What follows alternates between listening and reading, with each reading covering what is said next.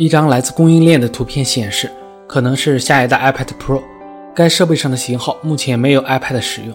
这个型号与苹果设备型号命名规则相同。12.9英寸 iPad Pro 去年秋季发布，第二代产品可能会在今年年底发布。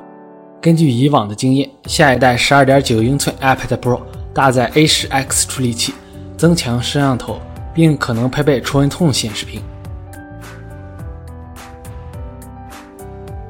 印度网站曝光了三星 Galaxy Note 7的主摄像头信息，确认是一千二百万像素，并且支持 OIS 光学防抖。按照 Evelix 此前的介绍，这颗一千二百万像素的镜头将会支持 Dell Pixel 对焦技术，在对焦的准确性和精度上将会再进一步。荣耀手机官微发布了荣耀 Note 8的发布会时间和地点，将在八月一日华为北京会展中心发布。荣耀 Note 8应该就是此前曝光的荣耀 V8 Max。工信部的信息显示，荣耀 Note 8存在双网通和全网通两个版本，前者搭载麒麟950处理器，3GB RAM 加 32GB ROM 的存储组合；后者则是麒麟955处理器，4GB RAM 加 64GB ROM 的存储组合。其他方面保持一致，6.0英寸两 K 屏，前置800万，后置1300万像素摄像头，4400毫安时电池。预装安卓6.0系统，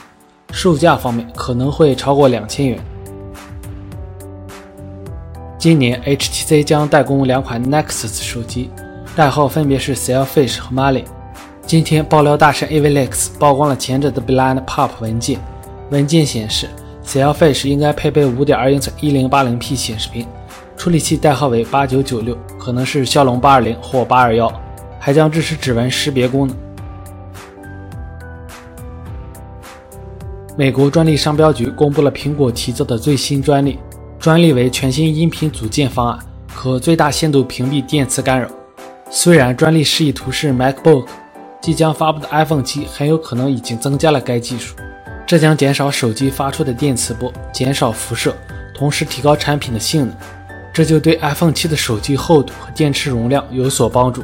而 iOS 十 Beta 3开启了新功能。当用户用 iPhone 和 iPad 连接未知来源的 WiFi 时，系统会给出警告，